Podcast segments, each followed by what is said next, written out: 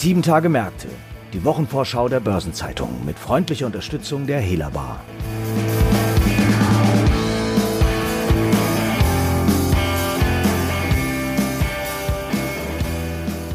Hallo und herzlich willkommen zu einer neuen Folge von Sieben Tage Märkte. Heute ist Freitag, der 5. März. Mein Name ist Franz Kongbui und ich bin Redakteur der Börsenzeitung. Und gemeinsam mit meiner Kollegin Christiane Lang sowie Marc Schröers, dem Leiter unseres Wirtschaftspolitik-Ressorts, stelle ich Themen und Ereignisse vor, die in der anstehenden zehnten Kalenderwoche wichtig werden. Gehen wir gleich in Medias Res. Am Donnerstag ist wieder EZB-Sitzung, die zweite in diesem Jahr. Speziell an den Finanzmärkten wird das Treffen mit noch größerer Spannung erwartet als sonst. Marc, du bist ja auch unser währungspolitischer Korrespondent. Warum ist das so?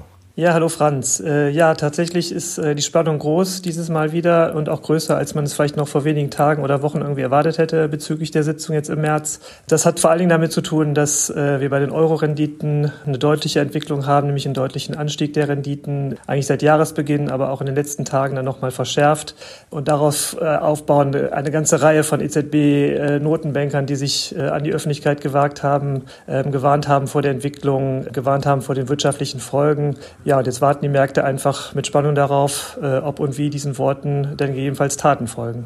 Ja, da würde ich gerne nochmal einhaken. Was genau steckt denn hinter dem Anstieg der Renditen und was befürchten die Eurohüter ganz konkret? Ja, der Renditeanstieg, das ist letztlich ein Trend, der kommt äh, eigentlich primär aus den USA, wo wir deutlich verbesserte Konjunkturaussichten haben, nicht zuletzt auch wegen des beiden Konjunkturpakets ähm, und auch äh, zunehmende äh, Inflation. Beides haben wir in, mit Abstrichen auch in Euroland, sowohl bessere Konjunkturaussichten ähm, als auch äh, eine anziehende Inflation. Das äh, hat dazu geführt, dass auch äh, ein gewisses Umdenken an den Märkten stattgefunden hat, die Renditen angezogen haben, die Staatsanleiherenditen. Für die EZB ist ein bisschen das Problem, dass die Staatsanleihe Renditen der Referenzpunkt sind für die Kreditkosten, sowohl die Kreditkosten äh, für Unternehmen als auch für Privathaushalte. Und natürlich sind die Staatsanleiherenditen auch das, was letztlich die Staaten an Refinanzierungskosten aufbringen müssen. Die EZB hat es sich halt zur Ziel gesetzt, in der Corona-Krise ähm, diese Refinanzierungskosten möglichst günstig zu halten. Und da ist halt dieser Trend, der sich in den letzten Tagen abgezeichnet hat, steht da halt im Widerspruch. Und das sorgt die EZB, sorgt sie, dass die wirtschaftliche Erholung schwächer ausfallen könnte als erhofft. Ähm, zumal wir trotz aller positiven Entwicklungen beim Thema Impfungen halt äh, durchaus äh, nicht so rasch vorankommen, wie wir eigentlich wollen. Was könnte denn die EZB tun? Wie könnte also eine geldpolitische Reaktion aussehen? Ja, wenn man sich die äh, Aussagen der Euro-Notenbanker der letzten Tage anguckt und auch im Blick hat, was die EZB in den vergangenen Monaten getan hat, gibt es eigentlich zwei Optionen. Beide drehen sich äh, um das sogenannte PEP-Programm. Das ist das Corona-Notfall-Anleihekaufprogramm, das die EZB im Kampf gegen die Corona-Krise aufgelegt hat. Die eine Option wäre zu sagen, ähm, dass man das tägliche oder das wöchentliche Volumen der Käufe erhöht. Das war in den letzten Wochen waren es immer so im Schnitt 17 Milliarden Euro. Das Volumen könnte man erhöhen, um einfach auch ein Signal an die Märkte zu setzen setzen und auf dem Weg halt für äh, mehr Nachfrage zu sorgen ähm, und so die Renditen zu drücken. Die zweite Option, die jetzt eigentlich so in den letzten Tagen so ein bisschen aufs Tapet gekommen ist, ist äh, tatsächlich auch eine Erhöhung des PEP-Volumens insgesamt. Aktuell sind das 1,85 Billionen Euro und es war jetzt zuletzt vor allem äh, das italienische Direktoriumsmitglied Fabio Panetta, der äh, in die Richtung sich geäußert hat, zu sagen, von wegen, man könnte ja auch PEP einfach insgesamt anheben. Er hatte da die schöne Analogie gezogen, beziehungsweise verwiesen auf den den Song von Daft Punk, der da heißt Harder, Better, Faster, Stronger. Also härter, besser, schneller, stärker, was die Geldputschreaktion betrifft. Das sind die beiden Optionen, die eigentlich so ein bisschen auf dem Tisch liegen. Zuletzt hatte ja auch die Diskussion über ein Comeback oder eine Renaissance der Inflation Fahrt aufgenommen. Kann die EZB in einer solchen Gemengelage die Geldpolitik wirklich weiter lockern?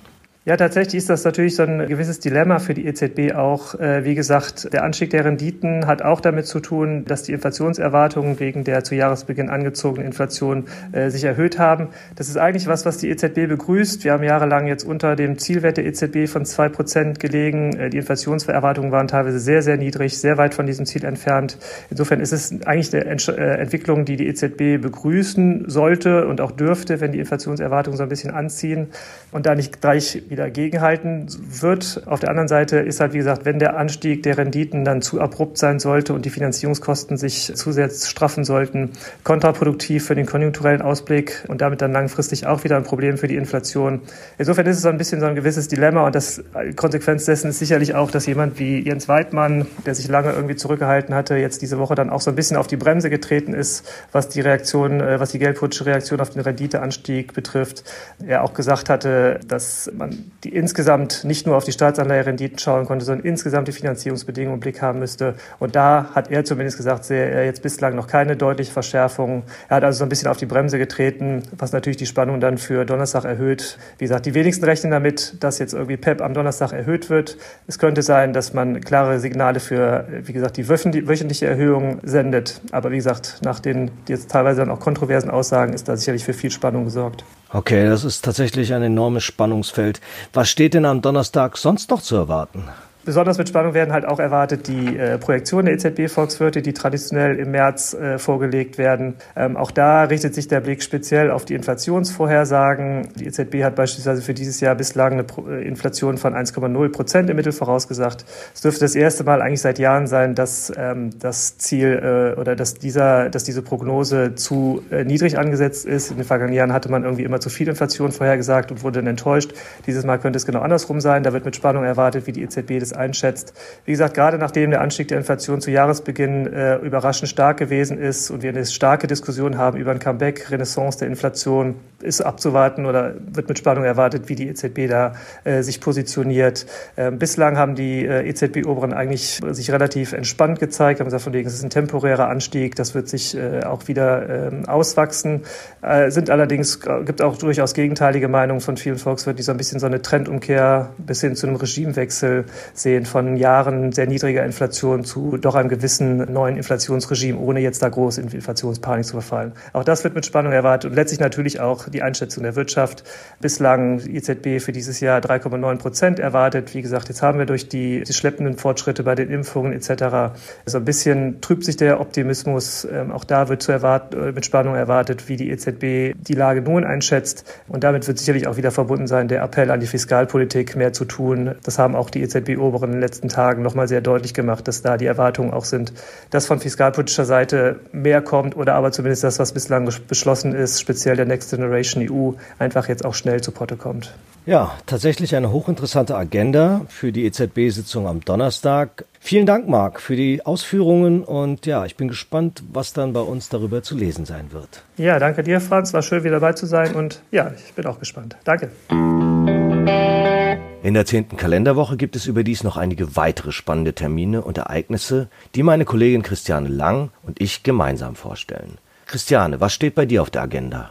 Hallo Franz. Ja, in der kommenden Woche ist Tourismus das große Thema. Das ist ja sowieso im Zusammenhang mit der Pandemie schwierig. Die Branche liegt so gut wie da nieder und hofft natürlich auf schnelle Impferfolge und das Ende der Corona-Krise. Ab Dienstag trifft sich nun die Reisebranche zur jährlichen internationalen Tourismusbörse Berlin, der ITB. Die ist seit 1966 die führende Fachmesse der internationalen Tourismuswirtschaft und findet normalerweise in den Berliner Messehallen statt. Dieses Mal wird das Treffen virtuell abgehalten, aber immerhin findet es statt. Im vergangenen Jahr, das weißt du ja, muss musste die Messe nur wenige Tage vor Beginn nämlich ganz abgesagt werden. Ja, dann gibt es ja dieses Jahr sicher einiges zu besprechen. Ähm, auf was stellt sich denn die Branche für das laufende Jahr ein? Leider auf noch nichts Gutes. Nach dem historischen Einbruch im Corona-Krisenjahr 2020 erwartet die Branche weiter harte Zeiten und schreibt das laufende Touristikjahr wirtschaftlich quasi weitgehend ab. Der Präsident des Deutschen Reiseverbandes DRV Norbert Fiebig hat ja auch gesagt, es wäre schon als Erfolg zu werten, wenn für den Markt der Reisebüros und Reiseveranstalter rund 50 Prozent des Umsatzvolumens von 2019 erreicht würden. Ja, aber kann man nicht damit rechnen, dass mit den zunehmenden Impfungen auch das Reisen wieder losgeht? Wenn man nach Großbritannien schaut, da stürmen die Briten mit der Aussicht auf die komplette Öffnung im Juni ja bereits die Reiseportale. Das stimmt, aber solche klaren Öffnungsperspektiven schon für die Sommerurlaubszeit haben die wenigsten Länder, wie in Deutschland ja auch nicht. Aber du hast recht, es mehren sich nach und nach die Anzeichen für ein Anziehen der Buchungen für diese wichtige Sommersaison, eben dank der Aussicht auf Impfungen und mehr Möglichkeiten für Tests. Und eine Umfrage unter Deutschen, Amerikanern und Chinesen hat ergeben, dass sich auch etwa 70 Prozent der Befragten tatsächlich damit beschäftigen, in diesem Jahr privat zu verreisen. Und ein Teil davon will sogar dauerhaft mehr verreisen als vor der Pandemie. Ist das denn schon in den Buchungen abzulesen? Das leider noch kaum. In der vergangenen Woche haben die Neubuchungen laut dem Reiseverband DRV insgesamt auf einem Niveau von gerade einmal rund 20 Prozent des Vorjahresvolumens gelegen. Also noch spiegelt sich diese Lust aufs Reisen nicht wirklich in den Buchungen wieder. Am Freitag veröffentlicht die Deutsche Bank ihren Geschäftsbericht. Interessant wird hier vor allem der Vergütungsbericht, der ist bisher noch unter Verschluss. Die vorläufigen Zahlen dagegen hatte der Konzern schon Anfang Februar veröffentlicht und die sahen für das Corona-Jahr 2020 sehr gut aus. Vor Steuern hat die Bank nämlich einen Gewinn von gut eine Milliarde Euro erwirtschaftet und nach Steuern und vor Minderheitsanteilen waren es immerhin 624 Millionen Euro. Dazu hatten vor allem die florierende Investmentbank beigetragen, aber auch, dass Einmalbelastungen weggefallen sind, Kosten gekürzt wurden und die Steuerlast massiv gesunken ist. Bei der Commerzbank dagegen, um hier einfach mal den Vergleich zu ziehen, ist für 2020 ein Verlust von 2,9 Milliarden Euro aufgelaufen. Ja, unter den Umständen ist der Vergütungsbericht wirklich interessant. Wenn das Investmentbanking so gut gelaufen ist, werden die Boni für dieses Segment sicher in die Höhe schießen, oder? Genau das ist der Punkt. Aber das Thema der Bonuszahlung bei der Deutschen Bank ist ja immer ein Politikum. Und Finanzchef von Moltke hat sich entsprechend frühzeitig bemüht, Verständnis für die Notwendigkeit höherer Boni zu wecken. Wenn man allerdings der in diesen Fragen ja meist bestens unterrichteten Nachrichtenagentur Bloomberg folgt, musste die Deutsche Bank die geplante Bonussumme auf sanften Druck der EZB-Bankenaufseher zurückfahren. Die EZB hatte ja angesichts der möglichen Folgen der Corona-Pandemie und der Auswirkungen auf die Kreditwirtschaft Zurückhaltung bei Dividenden und Boni gefordert. Weiß man denn, wie hoch die Boni ursprünglich sein sollten? Ja, den Informationen zufolge hatte die Bank für das vergangene Jahr ursprünglich mehr als 2 Milliarden Euro eingeplant. Die EZB soll aber auf eine Obergrenze von 1,8 Milliarden gedrungen haben. Jetzt heißt es aber in Finanzkreisen, diese Marke könnte trotzdem überstiegen worden sein. Der Bonustag heißt unter Bankern ja Day of Long Faces und so könnte es bei dem einen oder anderen tatsächlich lange Gesichter geben. Aber 2019 waren noch deutlich weniger, nämlich 1,5 Milliarden Euro an Boni ausgezahlt worden. Allerdings war auch das eine ausgesprochen ausgesprochen stattliche Summe, wenn man nämlich in Kalkül zieht, dass aufgrund von Abschreibungen ein Verlust von über 5 Milliarden Euro eingefahren worden war. In der zehnten Kalenderwoche gibt es darüber hinaus weitere interessante Termine und Ereignisse über die ganzen Zahlenvorlagen der Unternehmen hinaus. So wird am Montag am Bundesgerichtshof das Urteil im VW-Diesel-Skandal zu möglichen Schadenersatzansprüchen gegen die Konzerntochter Audi erwartet. Der Sparkassen- und Giroverband Hessen-Thüringen veranstaltet zudem seine Bilanzpressekonferenz. Am Dienstag wird die Fachkonferenz Elektromobilität vor Ort des Bundesverkehrsministeriums online durchgeführt. Und es gibt eine digitale Tagung des Verbandes Kommunaler Unternehmen VKU, unter anderem mit Kanzlerin Angela Merkel, VKU-Präsident Michael Ebling, Bundeswirtschaftsminister Peter Altmaier, SPD-Chef Norbert Walter Borjans, FDP-Chef Christian Lindner, Bundesverkehrsminister Andreas Scheuer und Bundesumweltministerin Svenja Schulze. Zudem wird der Ölbericht des American Petroleum Institute API veröffentlicht. Und am Mittwoch folgt dann der Ölbericht der US-Energiebehörde EIA. Derweil hält der Bundesverband öffentlicher Banken FERB eine Pressekonferenz zur Kapitalmarktprognose ab, während Brain Technology und Walt Disney jeweils zu ihren Hauptversammlungen einladen. Am Donnerstag soll am Bundesgerichtshof ein weiteres Urteil fallen, diesmal über die Revisionen im Prozess um Waffenlieferungen von Heckler und Koch nach Mexiko. T-Mobile US führt einen Virtual Analyst Day durch und Analog Devices sowie Qualcomm ihre Hauptversammlung. Zum Ende der Woche will S&P die Ratingergebnisse zu Norwegen, Portugal, Österreich, Malta und Luxemburg vorlegen. Und das World Gold Council veranstaltet ein Roundtable zum Thema Gold und Klimawandel, Auswirkungen für die Portfolioallokation. Überdies finden die Hauptversammlungen von Applied Materials und MVV Energie statt. Außerdem stehen beachtenswerte Konjunkturindikatoren in der kommenden Woche an, eine Übersicht hierzu sowie zu Unternehmensterminen und anderen Ereignissen finden Sie heute im Finanzmarktkalender auf Seite 2 der Börsenzeitung und unter börsen-zeitung.de Finanzmarktkalender. Es gibt zudem auch einige runde Geburtstage in den nächsten sieben Tagen zu feiern. So werden Ralf-Peter Thomas, Finanzvorstand von Siemens und Aufsichtsratschef von Siemens Healthineers und Andreas Ufer, Mitglied der Geschäftsführung der KfW IPEX Bank, jeweils 60 Jahre alt. Seinen 65. Geburtstag feiert Weltbankpräsident David Malpass, während John Malone, der Präsident von Liberty Media, 80 wird. Der Medienunternehmer, manche sagen auch Mogul, Rupert Murdoch begeht seinen 90. Und der langjährige Vorsitzende der US-Notenbank Fed, Alan Greenspan, sogar den 95. Und der italienische Industrielle und langjährige geschäftsführende Gesellschafter von Fiat, Gianni Agnelli, wäre in der kommenden Woche 100 Jahre alt geworden. Artikel zu weiteren Geburtstagen und Personalien finden Sie nicht nur auf der Personenseite der Börsenzeitung, sondern auch gebündelt in unserer Personalie-App. In der kommenden Woche stehen überdies auch einige interessante Jahres- und Gedenktage an. Also findet am Montag der Internationale Weltfrauentag statt und zwei Tage später ist auch Equal Pay Day, der symbolisch den Gehaltsunterschied zwischen Männern und Frauen markiert. Das heißt, bis zu diesem Tag haben Frauen statistisch gesehen umsonst gearbeitet, während Männer vom 1. Januar an für ihre Tätigkeit bezahlt werden. Derweil jähren sich das Erdbeben und der Tsunami in Fukushima Japan zum zehnten Mal. Dabei kamen seinerzeit mehr als 20.000 Menschen ums Leben und in der Folge kam es zu einer Atomkatastrophe, die in vielen Ländern zu einer größeren Skepsis gegenüber der zivilen Nutzung der Kernenergie führte. Und ein weiteres trauriges Jubiläum. Es ist nun ein Jahr her, dass die Weltgesundheitsorganisation Covid-19 als Pandemie eingestuft hat. Es gibt aber auch nettere Jahrestage zu vermelden. Vor 50 Jahren strahlte der Westdeutsche Rundfunk die erste Folge der Sendung mit der Maus aus. Und das noch kurz vor dem Wochenende. Vor 1700 Jahren erklärte der römische Kaiser Konstantin der Große per Dekret den Dies Solis, also den Sonntag, zum Ruhetag. Zum Schluss noch ein paar Hinweise in eigener Sache. In der morgigen Ausgabe finden Sie wie jeden Samstag die Spezialthemaseite Recht und Kapitalmarkt. Diesmal mit zwei Beiträgen, die sich mit der Regulierung des digitalen Sektors befassen. Die Anwaltskanzlei Clifford Chance analysiert das wegweisende Gesetzgebungspaket der Europäischen Kommission.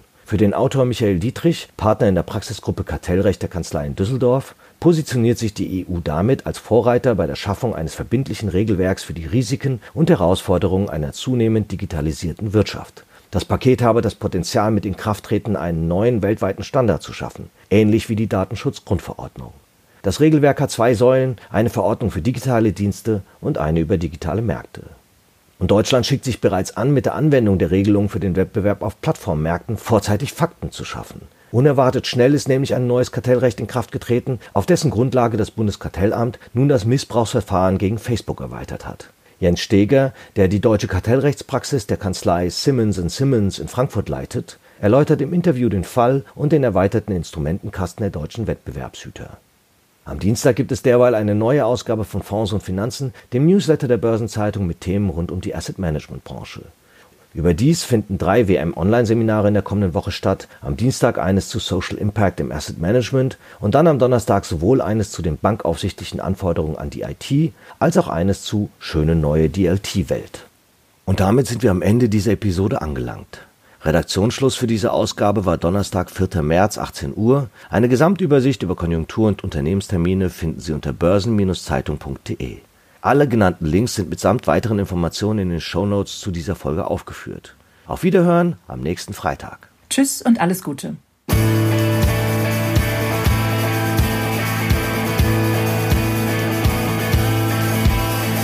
Das war Sieben Tage Märkte, die Wochenvorschau der Börsenzeitung mit freundlicher Unterstützung der Hela Bar.